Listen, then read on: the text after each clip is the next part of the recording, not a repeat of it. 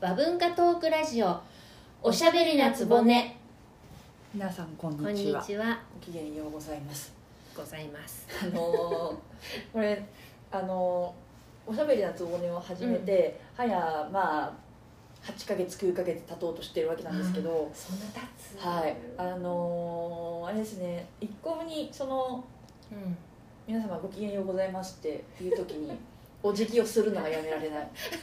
今更ながらになんか日本人だなって思はい、う電話を持ちながら「すいませんすいません」ってこうペコペコしちゃうしちゃうねはい、もうそれに類する感覚でございま すよ。ええ、いやでも今もねあの「ごきげんようございま す」って言いながら、はいねあの深々とねお辞儀をしてしまいました日本人ですね。ですねはい、さて今日はなんですけれども、はいあのまあ、夏があの、はい終わりというかまあ暦の上ではとっくり夏なんでね終わっているわけなんですけれども、あのまあ、夏休み期間的な感じの8月も終わり、あの本格的にね秋に向かおうとしてうんはいいる9月初回のはい放送ですねということで、はいえー、とちょっと9月らしいお話をしようかなって思ってます、お願いしますあの前々回うんあの大王わさび農場さんに、はいはいあの訪問したお話を、はあのしたんですけれどもいなんかもうすでに懐かしくなってなもうね もうすでに懐かしいですよ遠いわ遠いですよねもう実際出かけてるの相当前ですからうね,、うんんねはい、まあまあそれで、はいあのー大王わさび農場さんに行った時に、はいあのまあ、わさびとは全然関係ない植物私がテンションをやたら上げてしあーまったはっいていうのがあってはいなんとなくはいはいあのそうわたわさび農場さはいんはい入ったところにすぐに、なんとあの種油のグミの木っていうんではいすねはいはいはい3種3種の木が生えていて「おおこれは!」っていうので、あの一口しゃべりしゃべってしまったっていう、はいのがありましあてり、ましたねはい、でその、まあ、3種油といいますかね、うんあの種油の木っていうのがあの活躍する行事というのが、ちょうどこの9月の9日徴朝用陽の節句にございますので。はいあのちょっとまあその話の流れからというのもあれなんですけれどもね、はいえーちょっとお話をしてみようかなとはい思っております、はい9月9日徴用の節句っていうんですけれどもうん和穂ちゃんはご存知でしたかうんとね聞いたことはあるんだけど、はやっぱり相変わらず具体的なことは、はいはい、あの9月の、あのー祝日って何がありますえっ、と秋分の日はいそれからで前あの敬老の日、はいそうそう、うんそうなんですようんね、えっ、とその敬老の日の前身になったうんうんお節句なんですよねうーんだから敬老となんかつながりがあるとかそうなんですよあそうなんだあのーこの9月9日の朝陽の節句は、菊の節句っていう風にも言って、あら素敵そうなんですよあのーもう長寿を祈るとにかく長寿を祈るっていう、うんそういうあのーお節句なんですようね、ーんあの朝陽の節句ってあのーまあ陽太陽の陽が重なるって書いて、うん朝陽の節句って言うんですけれども、あのーこれはあの数字の陽の数が、うんあのー重なるからっていうようなうんところに由来があるんです、うんあの数字にはあの奇数と偶数ありますけれども、どっちがいいんでどっちが陽ってうん多分あの奇数がいいんで偶数がようかなってはい逆なんです逆なの逆なんですえあそえそうなのなんかそうそうなんですさ西暦とかではいなんかその、えなんだっけ旧旧史なんとかみたいの見ると、はいあれでなんか偶数月ははいなんか、何えっと弟と兄って書くやつなんかああいうのとかでもなんか、兄は偶数だったり、はいはい偶数じゃないかなんだっけえとかえっとあの実感ですかあのあ水の音とそかうかあ水の絵そうだそうだ日の絵日の音とかそういうやつですかねあれで勝手に偶数はなんかはいそっちなのかなああいやあの西洋的な発想でいくと、うんあの偶数きれいに割り切れるっていうのが、うんあの整然としていて、うん理解しやすいっていうことで、うんあのいい数字っていうふうにうん言われることが多いんですけど、うんあの東洋はですねうそんういう感じじゃないんですよね。あのうん2つにこう割った時に割り切れちゃうのは縁起が悪い、はい別れちゃうそう綺麗にさっと別れちゃうから縁起が悪いから陰の数余るものはないんですよねなるほどね、で奇数はうん割った時に必ず1個余るんですようんうん必ず1個余って余余計なものが必ず1個ポコってこう足される足されてる形になるわけですよねうん割った時にだからそういううんあの余るうん割り切れない綺麗に割り切れなくて一つあのプラスのものが生じるっていうのをこういいものだって考えたんですよねだあかれならのかしら奇そ数がの日本人のイエスのはっきりしないようなところがここに出てたりもそうかもしれないですねすはいファジーのねうん感じっていうところなのかもしれないですね、うんまあだからちょっと冷静に考えてみてくださいよ、うんあの五節句って全部うんあの奇数奇数の組み合わせじゃないですかあそうね三三とか五五とかそうそうそうそう、うん七七とかうん九九もそうそうですそうです、で、うんあのこの「陰」の数を組み合わせているっていうのが、うんあのお節句の、まあ、日取りの作り方「陰」じゃない「陽」だ「陽」の数ですねうんでその「陽」の数っていうのうんを、あの1から10に並べていって、最大になるのが9なんですよね、うんだから9月9日っていうのは、その陽の数陽の木っていうのがあの最大にうんなってるものが重なり合う、うんあの最も陽の日なんですよね最も陽がこう重なってるからうん超陽の節句って言われるようです、へーはいまたなんか夏至とは違ううんうん、全く違いますねうんあのー9月9日とか、あのまあ、要はその日付行事って言われるやつですよね、うんあの3月3日5月5日7月7日っていうのは日付で行事が決まっているものなので、えっ、と季節とずれてくることがあるんですうんね、うんうんそカレカレンダーの巡りからいて特にこうんう旧暦の世界ではうねあの季節がちょっとずれてきたりうんうん実際のその体感温度だったりとかうん季節の巡りから少しずれたりすることがあるんですけど逆にそのなんて言うんでしょうねあの夏至とか冬至とかっていうのはその数で決まってるんじゃなくてもう太陽の運行で全部決まってそういねるのでうんあのきなんて言うんでしょうね気象状況というか太陽の運行っていうかそういうのがずれるっていうことはないわけなんですよね。うん、なのであのちょっとそれとこれとはうんうん分離して考えた方がうんいいかなと思うんですけれども、ううんんで、まあ、話を商用にはい戻してきます、はいこれ考え方がいろいろあってイオンの数が2つ重なるからフルパワーの日だ考えうんうんる、ね、めっちゃいい日だっていう考え方もあればうん一方であのおよなんて過ぎたるはうんうんねはい及ばざるが今年うんそうでいやそうだそうそうそううんでもうとにかくそのこう良すぎるのはかえって縁起が悪いっていう考あえ方もあるんですよ。ーあれかよう極まればうん陰となりみたいなそれそれそれ感じでそれそれそれそれそれそれそれうんうんそれうんうんまさにそういうことですよね。あとは下がっていくだけそうあとは下ががっていくだけ夏至の時と同じような発想がありますよね。うんそのよう極まればうん陰となりっていう、うんまあでもそれとまあ似てるようなうんことではありますよね。うんまあ、とにかくそのこう大きすぎるエネルギーがぶつかり合うというのはうん不吉だっていう考え方もあってこのうん徴用の日っていうのをどう捉えるかって本当いろいろみたいなんですよね、うんいい日って捉える捉え方もあれば、うんあのちょっと不吉な日って捉える日もあればだだからその不吉な日っていうふうに捉えた場合、身を慎まなきゃいけないだから気をつけましょうみたいな、そういうこう発想の、まあなんて言うんでしょうね持ってき方をしている本とかもあったりするので。おもろいなって思うんですけどね。数差的にはどう感じますかどっちなんでしょうね。なんかでも私はこう、プ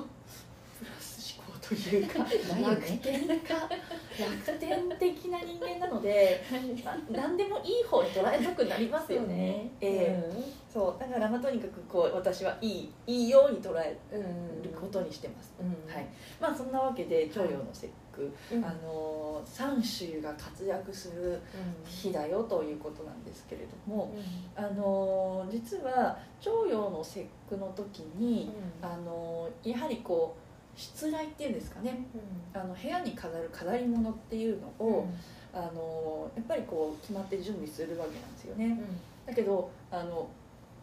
3月3日は何を用意するとかってイメージ、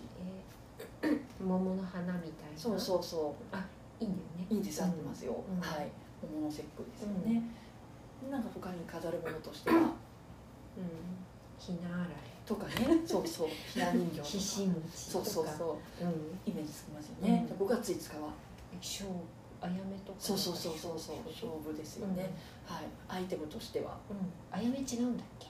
あーあ合ってますよ勝勝負ですあよそうねか花勝負じゃない方ゃのん葉勝負っていうんですかね、はいあと鯉のぼりとかかぶとかそういうのですよね、うん、じゃあ7月7日は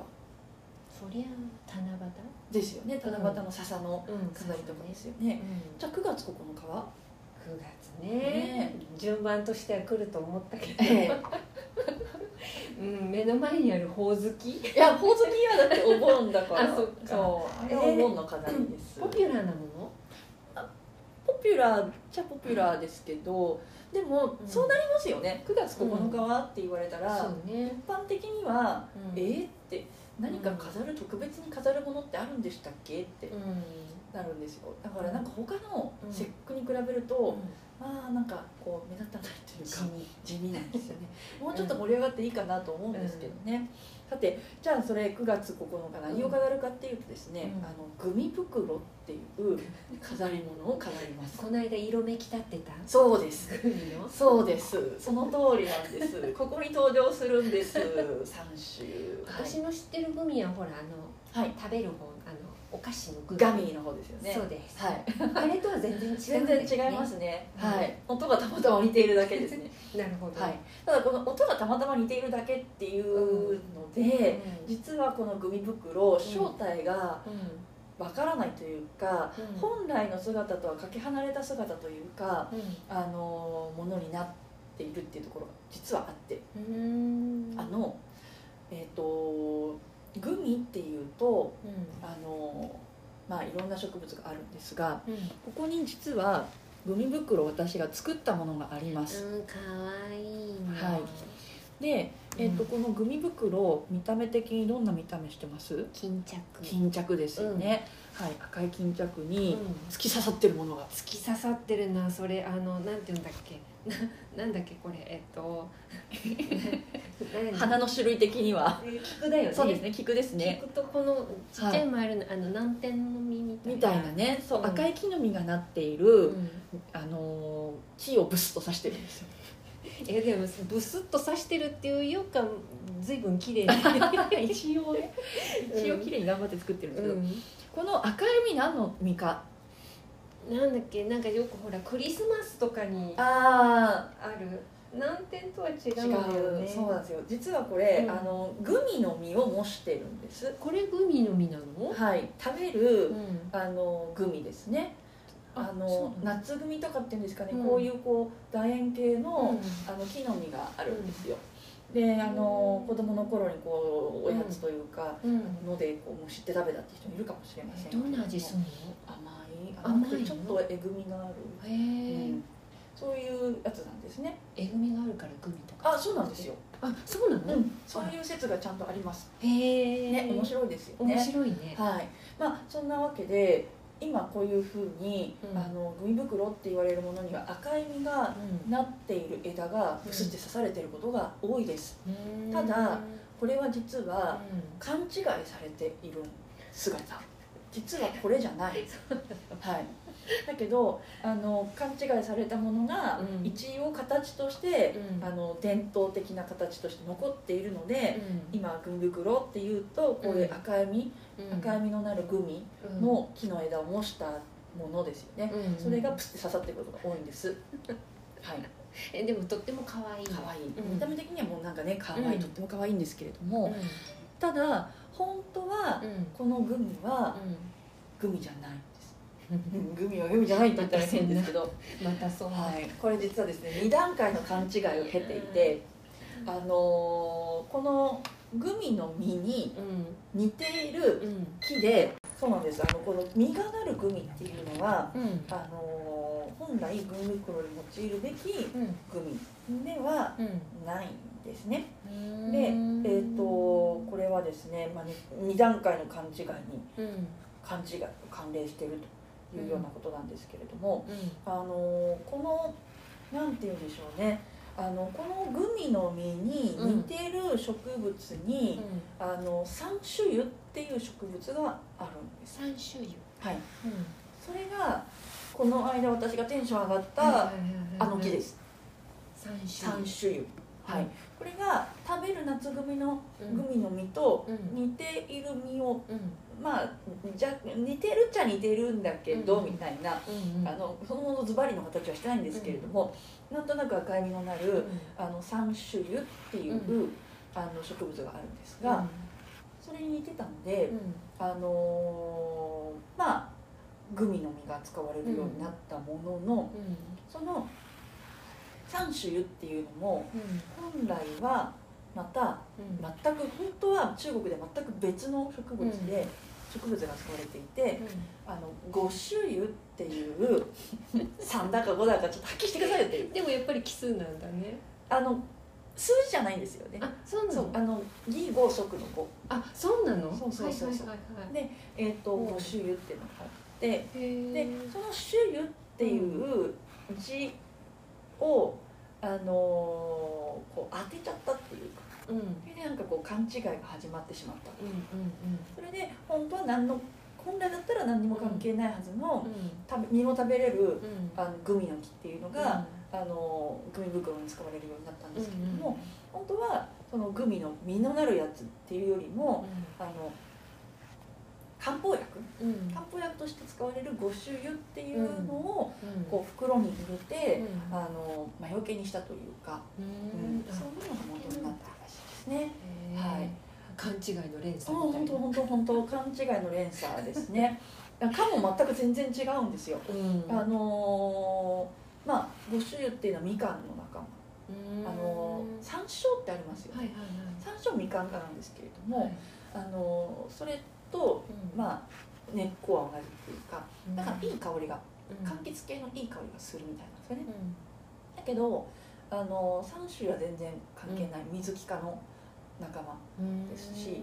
そうなんですよでうんその3種とやっぱりそのた実を食べるためのグミうんも全然関係ないっていうう、んねえ、もう歴史的な勘違いっていうねでもまあそれがなければねこれも生まれなかったとそうなんです、ね、いうことも結果ね的にとっても可愛いオブジェになってるねと可思うので愛いもんねはいまあ、そんなわけでこのなんていうんでしょうね赤い袋の中には、うんあの本来であれば漢方薬の5種を入れるっていう、んそういうことらしいんですが、うん現在ではまあフレグランス的ななんかとりうんとりあえずそのなんて言うんでしょうね香料を入れたり香料を入れない場合もあるんですけれども、うんまあ、袋の形をとりあえず作って、うんまあ、菊の花とグミを模した枝をブスッと刺すってういんう、うんでそういうオブジェになっているともまあ今の時代だったら何でもこの中の香りはねそうですでねきそうだかそうですねルームフレグランス的にね好きなのを入れればいいと思いますら。うんでこのビニ袋はうん9月9日にかけるんですけれども、うあの実は、うんあの5月ここの5月5日に、んあのーくす玉っていうのをかけるっていう風習があるんですね、うん多分このラジオでも結構紹介してるんですけれども、それと掛け替えうてん半年間飾ってるっていう、うんうんそういうあの習わしがありますね。うん我が家も今あのはいはいくす玉が今かかっているんはいですけあれれども、綺麗なんだよねはいこれをうん今度9月の9日にうんグミ袋とこう掛け替えるっていう、うんそういう行事ですね。今度機会があれば作ってみたいなそうですね。いつかそういうワークショップ的なね、うんねことができればいいですね。はい。楽しいですよ、もの作るの。そうね、はいちょっと苦手なんだけど 作るの見るのは好きなんだけどそうですよこうね。いまいち参加型の黙々と作業する感じになるわけでね。うんまあねあのーまあ、今回ちょっとグミ袋をご紹介させていただきました、はいはい、で次回は、うんあのこの著書の節句ちょっと時期的には過ぎてしまうんですが旧暦に向けてということで、もう一つあの著書の節句に関係するアイテムがあるので、はそれいをちょっとご紹介していきたいなと思いますはいでは、えー、と皆さんあの長寿ですねそうですねえーお祈りいたしますはいはい健康にお過ごしくださいはいお過ごしくださいはいはそいれではまた次回はいごきげんようごきげんよう深々う